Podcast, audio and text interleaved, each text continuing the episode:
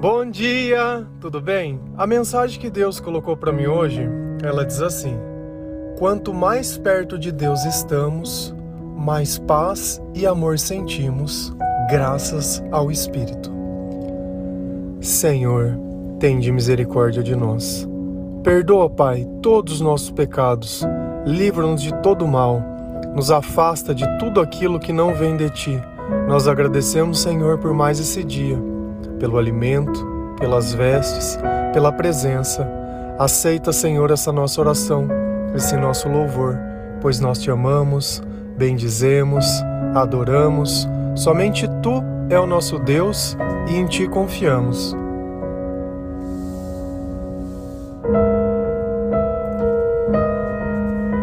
Nem sempre nós entendemos os nossos sentimentos. Por muitas vezes nós acreditamos que a felicidade ela é feita de momentos, de acontecimentos. Ninguém pode explicar, porque do nada às vezes você se sente triste, você se sente desanimado. Ninguém pode explicar o comportamento que nós temos diante de algumas situações. Às vezes tudo que a gente quer é comer, comer um doce, comer um salgado, comer qualquer coisa. O importante é que enquanto nós estamos fazendo isso, nós deixamos de pensar em todas outras coisas. Mas que coisas são essas? Que sentimentos são esses? Será que Deus está perto ou será que Deus está longe? Um dos frutos do Espírito Santo é o autocontrole. E para que serve esse autocontrole? É para que você possa ficar simplesmente em paz. É para que você possa cumprir planos que você fez. Talvez tenha alguma coisa que te incomoda, algum comportamento, algo que você se sente sujo, algo que você se arrepende depois que faz, algo que você simplesmente não consegue controlar. Como um viciado que busca um cigarro a cada 10, 15 minutos. E quando ele não o faz isso, parece que o corpo inteiro dele começa a puni-lo de alguma forma. O pecado na nossa vida também faz isso. Todas as vezes que nós damos brechas, o pecado ele simplesmente nos controla. Ele coloca comportamento repetitivo, coloca pensamentos que nós achamos que não podemos viver sem. E nós sempre ficamos comparando se aquele pecado é melhor ou pior, se a minha vida com ele é melhor ou pior. E às vezes a gente fica com receio de abrir mão de certas coisas achando que estamos perdendo alguma coisa. Mas tudo aquilo que é mal, e a gente tira da nossa vida, só produz o bem. Só que quando a gente não sabe o que é bom, fica difícil a gente escolher. Então talvez a gente simplesmente fique pesando entre coisas que a gente acredita que são boas, mas no final, como estão os teus sentimentos? Essa é a pergunta mais importante. Bons sentimentos só existem na presença de Deus. Você sabia disso? Às vezes você quer ficar em paz, e aí você acha que ficar em paz é sair de casa. Que ficar em paz é viajar numa praia deserta, colocar uma cadeira no meio da areia e pronto. Que ficar em paz é trocar de emprego, que ficar em paz é trocar de relacionamento, que ficar em paz é um monte de coisa. E assim como a paz, o amor a gente também pensa. Ah, se eu encontrasse alguém que gostasse das mesmas músicas, que visse as mesmas séries, que, sei lá, torcesse pro mesmo time, que gostasse de viajar, que gostasse das mesmas coisas que eu, nossa, como eu iria amar essa pessoa. Então, pelo que eu tô entendendo, amar é encontrar alguém que cabe nos seus interesses. Isso é amor. Entende por que os relacionamentos eles simplesmente não funcionam? Porque quando os meus interesses eles deixam de ser satisfeitos, meu amor acabou.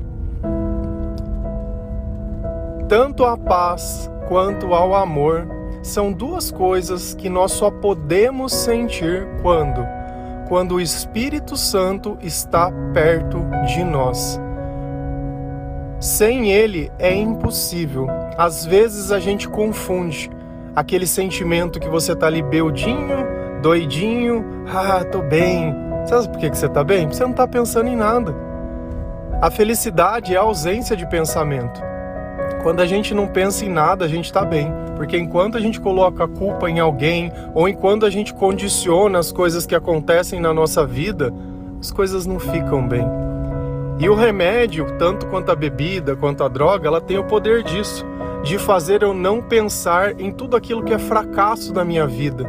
Meu casamento que se desfez, o meu corpo que eu não consigo dar um jeito, a compulsão alimentar, tudo aquilo que eu fiz de errado e não consigo admitir, os pensamentos ruins e tudo aquilo.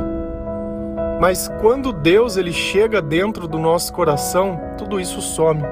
Sabe por quê? Porque não existe trevas que resista à luz. E quando Jesus vem, nós podemos sentir a paz, nós podemos sentir o amor. E isso só é possível graças a uma coisa: a oração. Eu preciso orar para que Deus venha e me produza esses sentimentos, assim como outros. Se a gente vai lá em Filipenses 1, versículo 9 e 10, a palavra do Senhor ela diz assim: Esta é a minha oração, que o amor de vocês aumente cada vez mais em conhecimento e em toda a percepção para discernirem o que é melhor, a fim de serem puros e irrepreensíveis até o dia de Cristo. Qual é a oração dele? Que o amor de vocês aumente cada vez mais. Bom, mas baseado no meu conceito, para o meu amor aumentar, eu teria que encontrar outras pessoas? Quem será que é o amor? Quem está dizendo isso é o apóstolo Paulo. Que amor é esse? É o amor de Cristo. Então, na oração dele, o que ele pediu? Que o amor aumentasse. E às vezes a gente fica aí: Ó oh, Senhor, reconstrói a minha família. Ó oh, Senhor, abre a porta do emprego. Ó oh, Senhor, tira os meus inimigos. Ó oh, Senhor, e fica só nisso, só no tempo todo, o tempo todo. Mas no fim, no fim, no fim de tudo, a gente só quer ser feliz, sentir paz e ser amado. E tudo isso se resume à presença de Deus. Então, cada vez mais que o meu amor aumenta, o que, que aumenta junto? O conhecimento. Porque quando Deus está conosco, quando nós oramos e quando nós lemos a palavra de Deus, a nossa sabedoria ela aumenta. Junto com a sabedoria, o conhecimento.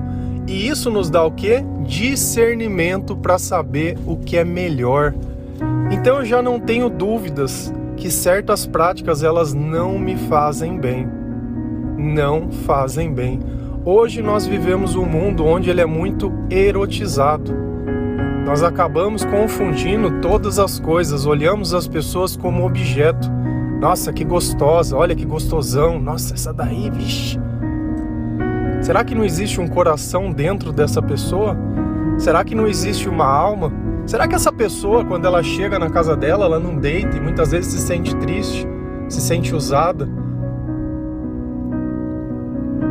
Nós temos que parar de tratar as coisas como se elas fossem objetos dos nossos interesses. É complicado isso.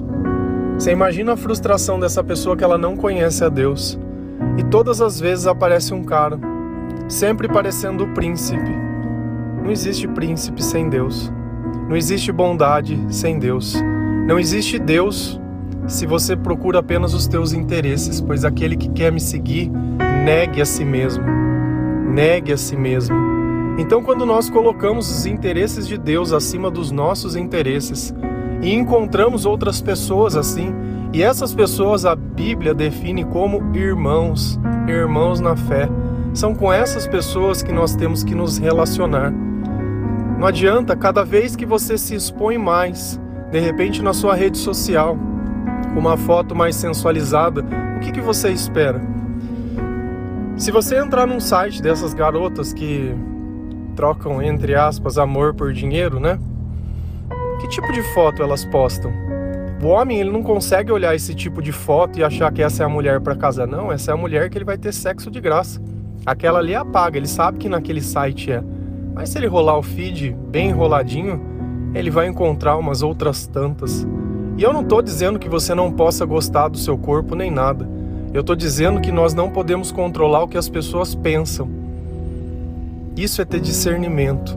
E se eu consigo discernir sobre essas coisas, se eu consigo discernir que muitas vezes essa pornografia e tudo aquilo que, que é colocado a nós o tempo todo, o tempo todo, a vulgarização, e eu acho que para mim ser feliz eu preciso disso, que o meu parceiro ele tenha que fazer essas coisas, a gente criou um abismo. Porque isso não é real. É como se eu assistisse um romance e achasse que eu vou encontrar exatamente aquilo é como se eu assistisse um filme e achasse que eu ia me tornar um super-herói porque eu vi que alguém voava. Isso não existe. Então, quando nós começamos a compreender e humanizar as coisas, nós entendemos que ao invés de olhar as pessoas como bens de consumo pessoal, nós olhamos as pessoas com o olhar de Cristo, oferecendo a palavra de Deus, oferecendo esse devocional, oferecendo um caminho, oferecendo alguma coisa que talvez nunca ninguém tinha. Ela sempre procurou ser amada, e assim como nessa oração, nós demos o amor mais puro para ela. E a história dela com Deus começou através de um simples gesto. Você precisa olhar a sua vida e começar a discernir nas coisas. Porque talvez você faz coisas porque os outros fazem e acha que você está competindo com alguém. Nós falamos sobre o mundo ontem. Nós não fazemos parte do mundo. Pela renovação da nossa mente, nós deixamos e abrimos mãos de tudo que os outros fazem. Nós fazemos do jeito que Deus coloca dentro do nosso coração.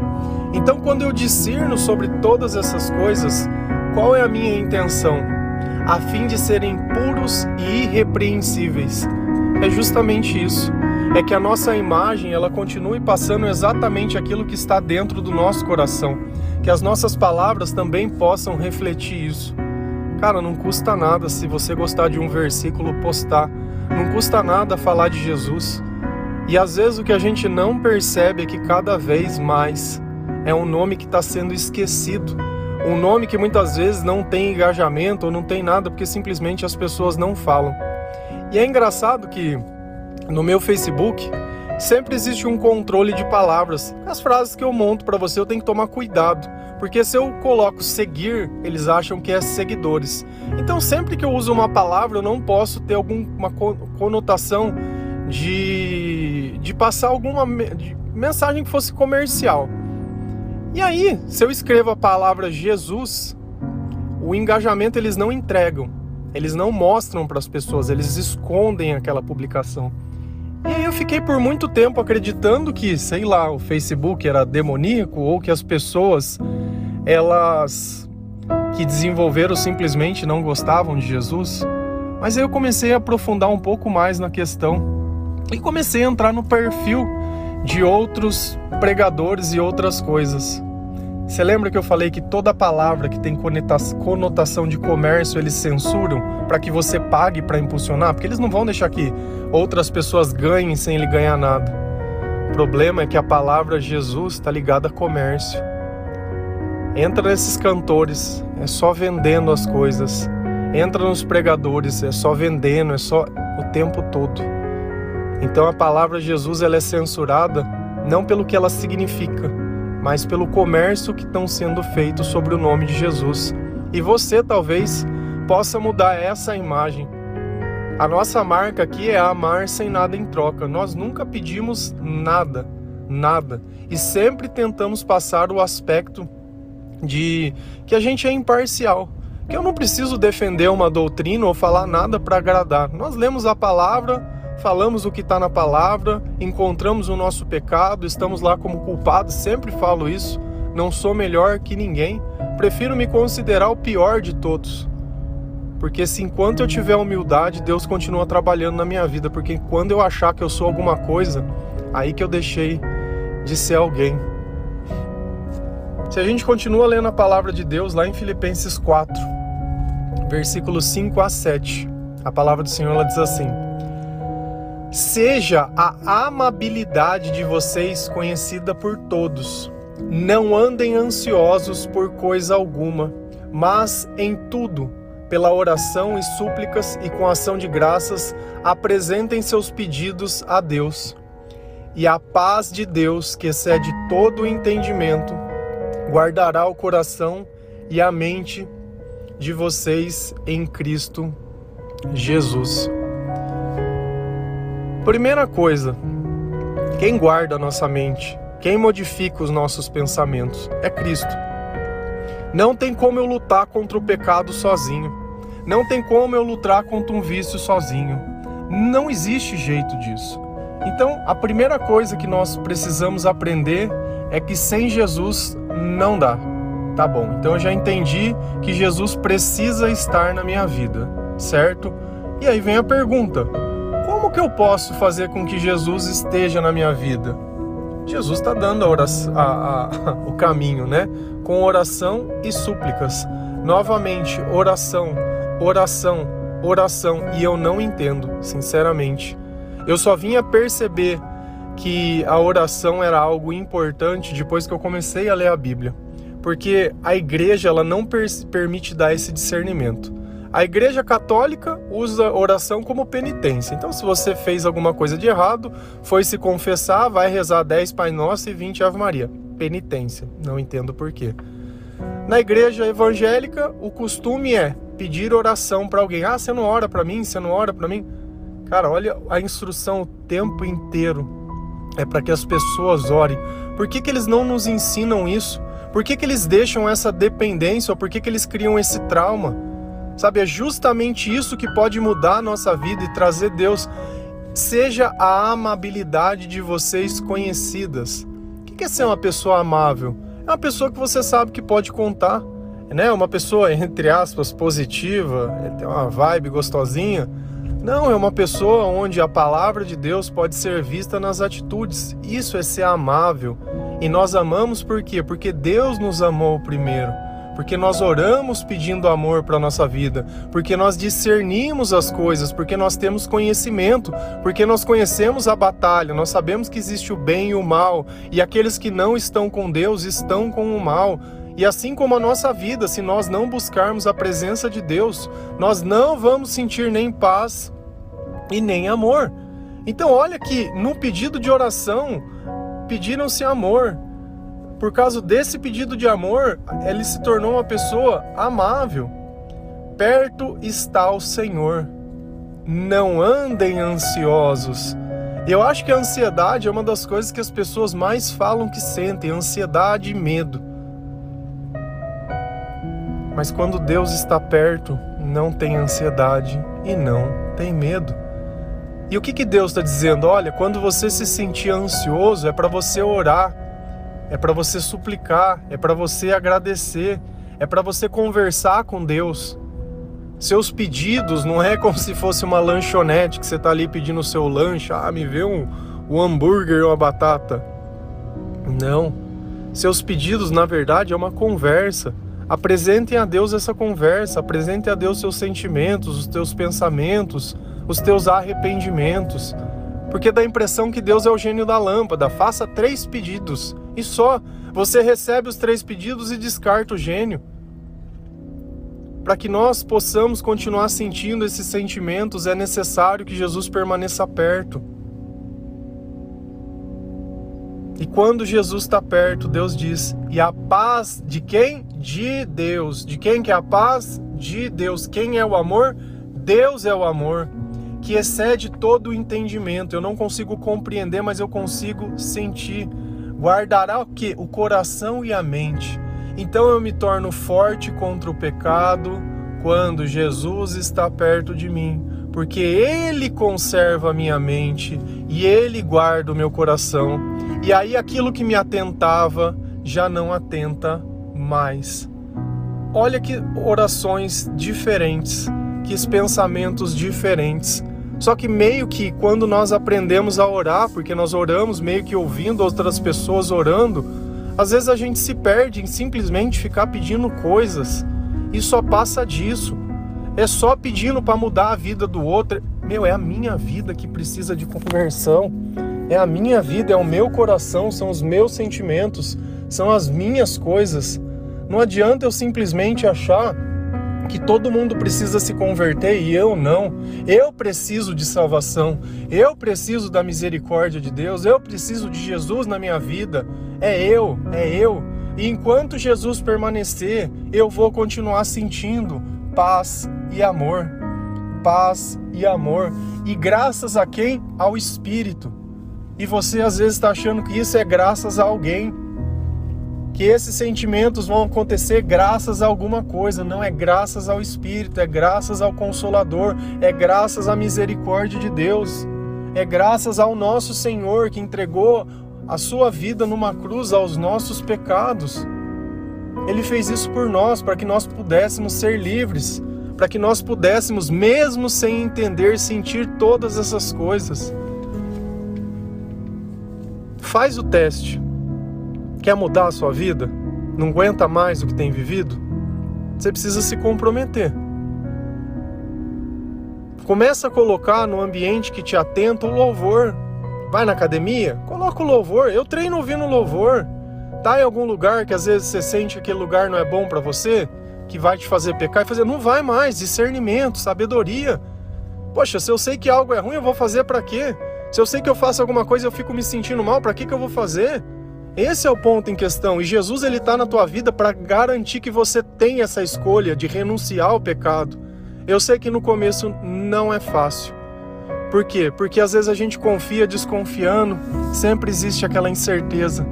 E enquanto tem incerteza, a nossa vida às vezes ela continua meio que cambaleando. Então coloca todos os dias, eu gravo todos os dias, eu não gravava de domingo. Até que um dia, eu nem sei se essa pessoa ouve mais, mas ela me falou assim: Poxa, eu sinto tanta falta porque eu fico todos os dias ouvindo. Ia ser tão bom se eu tivesse no domingo. Isso faz mais de ano já. Domingo era o meu dia de descanso. Tudo bem, tudo bem. Se é para fazer o bem, eu não tenho que simplesmente olhar para mim. Amar é justamente isso. Às vezes é olhar o outro. Se eu posso fazer bem ao outro, faremos. Sai um pouco da sua vida. Sai um pouquinho. Sabe? Faz aquela autocrítica, aquela autoanálise. Começa a olhar, começa a discernir, vê o resultado das coisas que você tem feito Vê se o que você tem atraído é realmente aquilo que você tem esperado. Passa mais a imagem de Jesus. Pode ter certeza, o mundo não gosta dela, mas nós amamos. Amém? Que Deus abençoe cada um de vocês. Que o Senhor ele possa tocar o seu coração, que você possa sorrir todas as vezes que você sentir paz, amor, alegria. Que o seu comportamento possa ser feito de amabilidade que você possa demonstrar ternura, respeito, que você possa trazer esperança através das palavras de Jesus. Que o Senhor lhe transforme o seu coração, que você possa completar a sua conversão e a sua transição. Nós estamos sempre aqui. Se você tiver alguma dúvida, tem um WhatsApp ali, é uma lista de transmissão, mas pode mandar qualquer dúvida e qualquer coisa que nós respondemos a todas as pessoas. Assim como os versículos no Facebook, todos são respondidos, todos. Ao menos que não abra para responder, porque chega um ponto que o computador ele trava. Mas enquanto nós conseguimos, nós respondemos todas as pessoas, todos os dias. Amém? Que Deus abençoe cada um de vocês. Feliz a nação cujo Deus é o Senhor. Um bom dia.